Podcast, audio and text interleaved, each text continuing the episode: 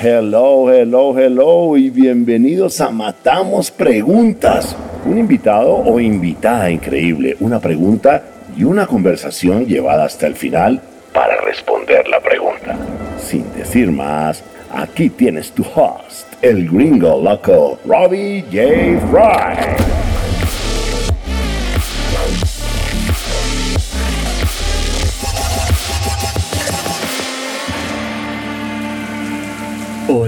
Hola, ¿cómo estás? Y bienvenidos a Matamos Preguntas.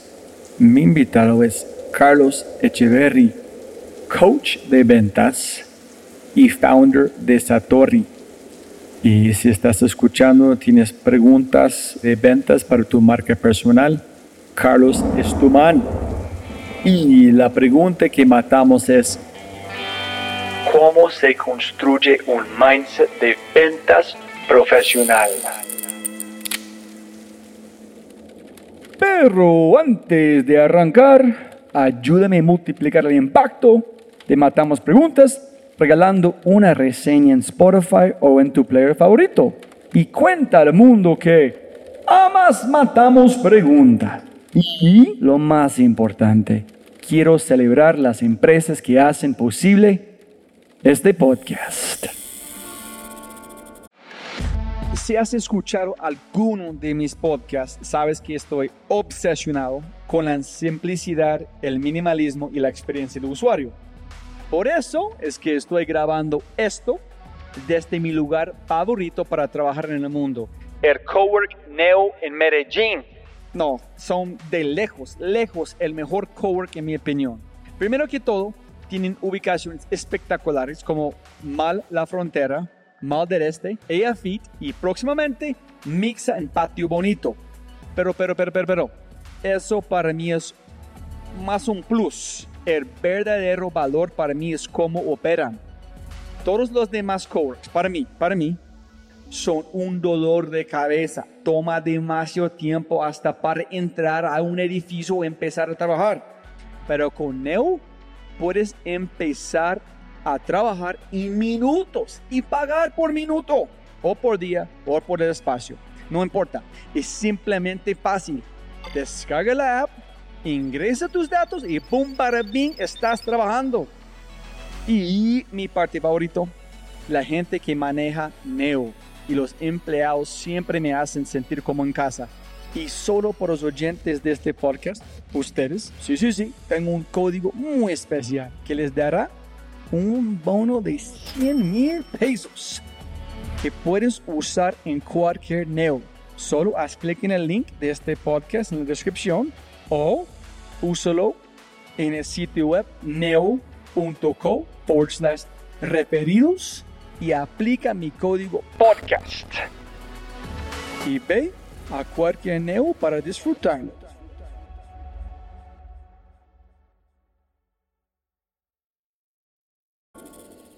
Carlos, siempre puedes ganar más plata más tiempo. Muchas gracias, un placer conocerte y compartir este espacio contigo. Gracias, Robin. Muchas gracias por invitarme a tu podcast. Soy un gran fan. Vamos a sacarlo del estadio. Pero más importante de todo, la gente siempre quiere conocer con quién estoy platicando. Entonces, castíguenos quién eres. Si la gente quiere escribir un mensaje a vos, dónde pueden encontrarte, qué haces, etcétera. Por favor. Claro que sí. Bueno, yo soy vendedor y soy entrenador de vendedores en este momento y me dedico principalmente a ayudar a marcas personales y a líderes de negocios a mejorar sus tasas de cierre en ventas. Eso lo hago de varias maneras, lo tengo como mis propios negocios, tengo una aceleradora de marcas personales que se llama Satori y le, le vendo, le cierro ventas también a algunas personas. Y me encuentran sobre todo en LinkedIn como Carlos Echeverry. Súper, súper, gracias Carlos. Hermano, la pregunta que quiero matar es cómo se construye un mindset de ventas profesional. Ventas de verdad, no solamente alguien jugando el rol, pero un profesional o una profesional. Sí, pues en todas, en todas las experiencias que he tenido como vendedor y como profesor he vivido la resiliencia cuando yo eh, tenía siete años, que empecé a vender, te contaba, en el supermercado de mi mamá, porque mi mamá y sus hermanos todos han sido comerciantes con tiendas de barrio, digamos, no, no un chusito, pero una tienda más grande. Entonces yo empecé vendiendo detrás de un mostrador. Y pues en esa época lo veía más como un juego. ¿no? Entonces e, en esa época no era como que me decían no o yo les quería vender algo y no lo compraban y, y yo me frustraba porque mis comisiones no dependían en ese momento de cerrar o no la venta. Pero yo creo que desde ahí, desde pequeño, empecé a entender como, ok, esto es un juego en el que yo ofrezco algo, a pitch, les cuento lo bueno de, de comprarme aquí versus comprarle al supermercado del vecino y cómo hago para convencerlos. Ese era más como el, el juego que yo jugaba desde los 7 hasta como los 15 años que estuve trabajando ahí. Y ahí aprendí que las ventas son, son un juego psicológico y emocional y que tienes que aprender a persuadir. En este almacén habían buenos vendedores y malos vendedores. No sé, creo que es como el caso en la mayoría de negocios. Entonces yo veía a un señor que era muy como serio, como grumpy, como que no le gustaba que atender público. Sí, era, era gruñón. Y él estaba ahí, era un toma pedidos. Si la gente llegaba y le pedía una libra de queso, él cortaba el queso, la entregaba y ni levantaba la mirada. Entonces yo, pues él sí, como que la gente no le, no le conversaba, ellos iban por su queso y chao. En cambio había otro que era el personaje más divertido del supermercado. Era un tipo alto, flaco, de gafas así como súper gruesas porque no veía bien. Pero él se paraba enfrente en la calle a traer la gente de afuera y sacaba el pedazo de queso y les ofrecía la muestra y les hacía chistes y como que él, activamente estaba saliendo a prospectar. Ahora pues yo sé que eso se llama prospectar. Él no era un toma pedidos. Y la gente iba por él. Cuando él no estaba, a veces no compraban. Wow. Listo, entonces voy a darte tres escenarios. Vendedor 1, 2 y 3. Vendedor 1 tiene un propósito. Quieren es, tener una mamá soltera quiere comprar una casa para no vivir con su abuela, quieren apoyar a su hermanito. En ese es porque vende. Vendedor número dos. Este man juega fútbol cada noche que terminan desde como 11 de la noche hasta la 1 de la mañana, madruga para practicar en durante el día, vende todo el tiempo. El man tiene un, este, este man tiene una disciplina como tú no puedes imaginar. Vendedor tres. Una mujer que es más positiva, cualquier como rechazo no se importan, está feliz con la vida, intentan cualquier cosa nueva y siempre están gozando la vida. ¿Quién tiene más poder de vender? ¿La positiva, el disciplinado o el propósito? El primero es el del propósito, ¿sí? Ok, yo lo estaba pensando más como por necesidad, pero ok, bueno, por propósito. Yo creo que el segundo, porque las ventas son un juego de probabilidad al final. Y ahorita te decía que este personaje tiene talento para vender, pero mira que él no era el más disciplinado. A veces él no llegaba temprano a trabajar. A veces él se escondía allá atrás como a hacer otras cosas en vez de estar vendiendo. O sea, yo creo que este era el vendedor como muy positivo, el número 3, pero no era el más disciplinado. Y para mí, un vendedor necesita sí o sí ser disciplinado porque es un juego de probabilidad. Entre más prospectas, entre más ofreces, mayor es la probabilidad de que al final cierres un trato. Entonces, idealmente, pues hay que ser los tres, ser positivo, ser disciplinado y tener propósito, pero si me pones a escoger, yo escojo disciplina, mejor dicho, la disciplina come desayuno, talento, propósito y positivismo. A mí me gusta pensar en los no como que cada vez que me dicen no, sé que estoy más cerca a un sí. Porque yo sé mis probabilidades. Sé que de cada 10 tengo que cerrar dos. Entonces, si ya llamé a cinco y los cinco me han dicho que no, entonces es probable que en la siguiente me digan que sí. Es más probable. Y lo otro sobre el no, que me parece interesante, es que los nos muchas veces son sí disfrazados de objeción. Muchas veces las personas a mí me dicen no, casi siempre por precio, por objeción de precio. Pero pues, si yo me tomara todos los nos como literal, como, ok, gracias, chao, y cuelgo, pues no sería un buen vendedor. Un buen vendedor entra a entender qué hay detrás de ese no. ¿Es de verdad que no tienes la plata o es que es otra cosa? Es que puede ser una objeción, puede ser muchas cosas. Pero sí, yo cuando escucho la palabra no, siempre pienso, déjame entender mejor qué hay detrás de ese no. Casi nunca es el precio, de verdad, al final. O sea, si la gente de verdad necesita el producto y lo quiere adquirir, se busca la plata. Va y la pide prestada, la paga cuotas con la tarjeta 36 cuotas. No hay, ah, hay ahora plataformas especializadas en, prestar plata muy fácil a unas tasas muy, muy baratas sin tener que ir pues a los bancos. Entonces el precio para mí es siempre una excusa, es porque la persona algunas excusas se está poniendo. Y yo como vendedor es preguntarte, hacerte muchas preguntas hasta encontrar de verdad dónde está el dolor y cómo te puedo yo ayudar a resolverlo el precio debería ser lo último de lo que uno habla. Entonces, el, el no solamente es con la información que tú me has regalado, yo no encuentro algo que van a satisfacer mi necesidad o mi problema. Entonces tú tienes que hacer este juego de, ok, mi producto no es suficientemente bueno o yo no conté la historia suficientemente bien. Totalmente. Sí.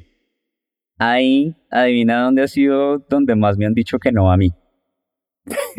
yo te yo voy a contar, pero solamente porque tengo la información aquí. Cuando tú fuiste profe en el colegio. Exactamente, sí, señor.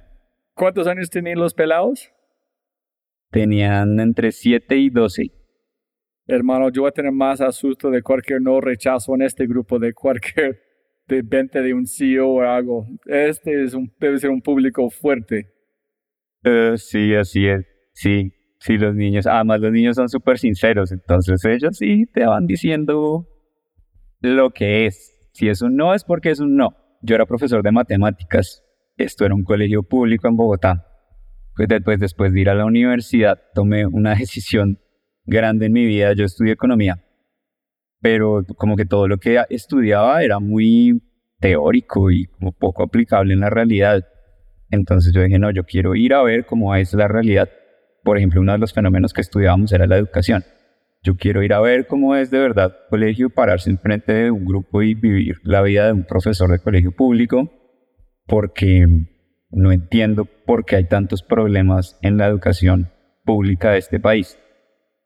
Entonces apliqué a una ONG que se llama Enseña por Colombia y a través de ellos pues entré a este colegio y me tocó sin entrenamiento como profesor formal, pues recibimos como tres meses de entrenamiento antes, pero yo empecé a ser director de curso y profesor de matemáticas de 50 niños en cada salón y tenía unos seis salones de tercero a quinto de primaria. Y entonces, imagínate pues no sé cuál habrá sido tu experiencia con las matemáticas, pero ¿cuál es el porcentaje de salón cualquiera en cualquier lugar del mundo de alguien que le guste las matemáticas a los siete años? Es muy bajito. Entonces, pues dar clase de matemáticas para mí era muy, muy complejo. Nadie quería aprender, todo era súper abstracto, no, ellos no entendían para qué necesitaban resolver esos problemas ahí imaginarios que nunca les iban a pasar a ellos. Entonces se volvió para mí un reto como revertir esa objeción de no, profe, yo no, yo no quiero aprender matemáticas, yo quiero jugar fútbol, yo a mí me gusta la clase de música y de danza y educación física, que pereza las matemáticas. Además, esto era un contexto también difícil, muchos desertaban del colegio chiquitos de 13, 14 años para ponerse a trabajar. Entonces me tocó aprender a que el no a las matemáticas se volviera un sí a las matemáticas.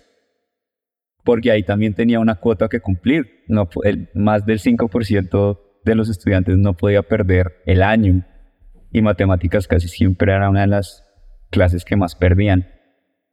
Entonces ahí, bueno, eso fue toda, toda una aventura de cómo hago para que los niños de 7 a 12 años de un colegio público en Bogotá sí me digan, sí, profe, sí quiero aprender matemáticas. Ahí, que esto aplica mucho a las ventas en general, es entender el dolor del cliente. A mí me tocaba entender cuál era su dolor, porque me decían que no querían aprender matemáticas. Y que sí les gustaba y, e irme más por ahí. Entonces, ¿por qué no querían aprender matemáticas? Principalmente porque no se relacionaba a nada de lo que ellos hacían en su vida normal. Aparentemente, porque igual las matemáticas sí están en todas partes. Entonces, como estaba tan descontextualizado, pues no le veían ningún valor. Y entonces, ¿qué sí les gustaba? Les gustaba el rap, les gustaba el fútbol, les gustaba mm, los juegos de mesa y entonces yo lo que empecé a hacer fue enseñarles matemáticas a través del rap, entonces aprendimos a rapear las tablas de multiplicar, aprendimos a, medir el área de la cancha de fútbol, entonces en vez de aprenderlo en el tablero salíamos y hacíamos las medidas en, en la cancha de verdad.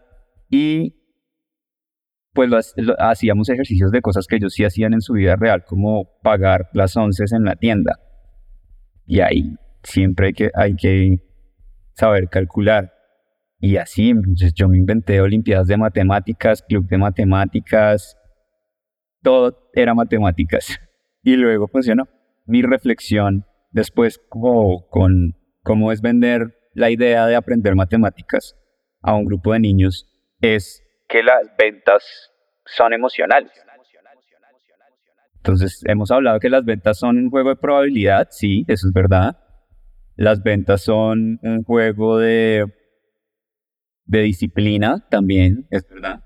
Pero sobre todo para mí las ventas son un tema de, de gestión emocional.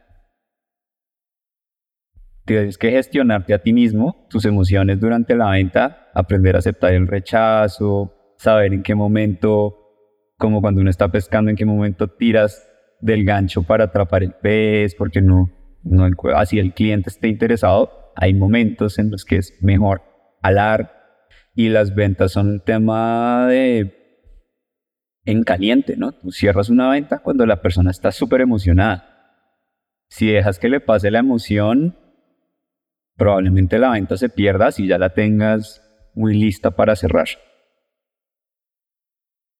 Listo. Carlos, yo creo que yo creo es muy importante para terminar con la parte que tú dijiste, que fue un momento en tu vida cuando no más estabas jugando el rol de vendedor, pero eres vendedor como profesión. el, gran problema que después de hablar con gente que estoy viendo es la gente no ven vender como algo de un arte, solamente ven como un rol normal. Si tú cambias este chip, es como el mundo de posibilidades. Allá es, uh, ¿cómo voy a comer mejor para vender más? Todo el mundo, cuando tú dices yo soy vendedor, no soy estoy vendiendo. Y es, un, como la persona que dice, voy a correr hoy, no, soy corredor. Entonces un corredor tiene que correr. No tienes que hablar de qué eres, de quién eres. Entonces, para mí es muy importante, es muy sutil entonces, cuénteme cuándo empezaste de verdad de ver este como algo especial en una profesión de elegancia en un arte y no solamente algo que tú haces en su tiempo libre. Bueno, Robbie, pues eso fue oficialmente el 4 de noviembre del 2022, que además fue mi cumpleaños. Todos los momentos cumbre de la vida tienen fecha, hora, ¿no? Como tú tuviste ese momento de lucidez de, ah, yo soy vendedor. Ese día yo cumplí años y ese día también yo tuve que echarme de mi propia empresa donde tenía rol de director comercial. Ese día me, sí, me, me, quedé sin trabajo, ¿no? La empresa estaba mal eh, financieramente, entonces tuvimos que recortar la mitad del personal, entre esos yo. Y esta es mi propia empresa, ¿no? Yo la cofundé hace en el 2013. Y yo en ese momento dije, ¿y ahora qué hago? no tengo ni idea de qué hacer. Y yo nunca me había llamado vendedor, a pesar que en esta empresa era director comercial, pero yo no era el que iba a vender en ese momento. Yo lideraba el equipo comercial. Y eh, empecé a vender en ese momento los servicios de mi esposa, de, de ese momento, porque ya no estoy casado con ella. Y en un mes, o sea, esto fue el 4 de noviembre, 15, ya habíamos vendido un bootcamp en unos 3.500 dólares a una empresa. De un bootcamp de algo que no existía, ¿no? Era, era el concepto. Y yo ahí dije, wow, yo soy muy bueno vendiendo, de verdad. Hasta algo que no es mío, que, me acaba, que nos acabamos de inventar en una época del año que nadie compra nada. Además era pleno mundial. Y de ahí para adelante me dediqué a ayudar a personas, sobre todo a marcas personales que ofrecen servicios de coaching, de consultoría y a personas que lideran negocios a cerrar sus ventas. Porque hay gente que tiene unos servicios maravillosos, tienen una muy buena presencia en redes sociales, pero no cierran porque no saben vender o porque les da pereza o porque les da miedo. Entonces, sí, para mí ese día yo dije, sí, yo soy vendedor y me voy a dedicar a enseñar a vender y a profesionalizar el arte de, de ser vendedor que en América Latina lastimosamente no, no está tan profesionalizado como en otras regiones, como en Estados Unidos o en, Europa. Para terminar, ¿tú quieres dar unas recomendaciones o últimos puntos para la gente escuchando antes que terminamos? Sí, son como lemas que tengo yo en cuanto al rol de ser vendedor y sobre todo para las personas que tienen ese rol en este momento y no se las creen que ser vendedor es un rol muy importante, pues créanselas porque sin ventas no hay negocios. Entonces, el primer mensaje es, es profesionalícense como vendedores. Un vendedor, muchas personas sí caemos en el rol de vendedor por, por los azares de la vida, ¿no? No elegimos ser vendedores. Yo creo que yo no elegí ser vendedor. A mí desde chiquito me tocó, me pusieron a vender, pero ser vendedor es una profesión. Puede que no haya una carrera que se llame ventas ni un MBA enfocado en ventas, pero es una profesión y hay que aprenderla a hacer bien. La segunda es que vender es, es servir. Uno lo que está haciendo es, mm, porque mucha gente tiene esta creencia de que vender es empujarle a alguien a tomar una decisión de algo que no quiere o no necesita. Sí, algunos vendedores hacen eso, pero yo prefiero ver las ventas como, como un servicio, como te estoy ayudando a resolver un dolor grande que tienes y creo que mi solución te puede ayudar. Y lo último es que es que vender es un deporte de contacto. Al final. Solo aprendes a venderme.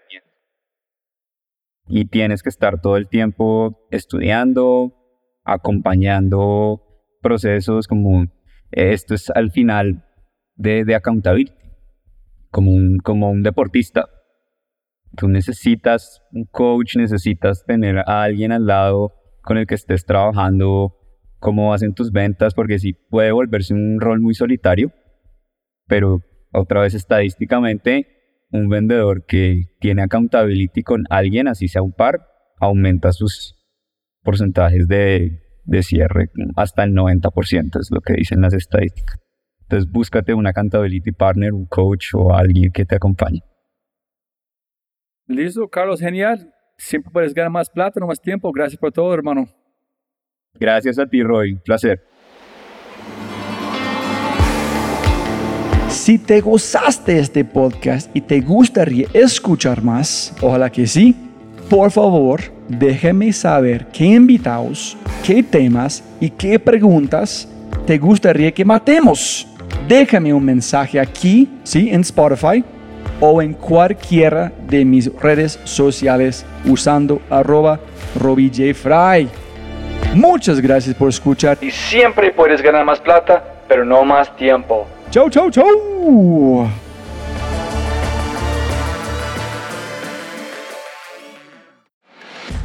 Si has escuchado alguno de mis podcasts, sabes que estoy obsesionado con la simplicidad, el minimalismo y la experiencia de usuario. Por eso es que estoy grabando esto desde mi lugar favorito para trabajar en el mundo, el Cowork Neo en Medellín. No, son de lejos, lejos el mejor cowork en mi opinión. Primero que todo, tienen ubicaciones espectaculares como Mal La Frontera, Mal del Este, Ella Fit y próximamente Mixa en Patio Bonito. Pero, pero, pero, pero, pero, eso para mí es más un plus. El verdadero valor para mí es cómo operan.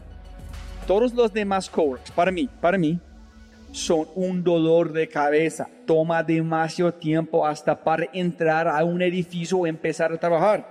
Pero con Neo puedes empezar a trabajar en minutos y pagar por minuto o por día o por el espacio. No importa, es simplemente fácil. Descarga la app, ingresa tus datos y ¡pum! para bien estás trabajando. Y mi parte favorito, la gente que maneja Neo y los empleados siempre me hacen sentir como en casa.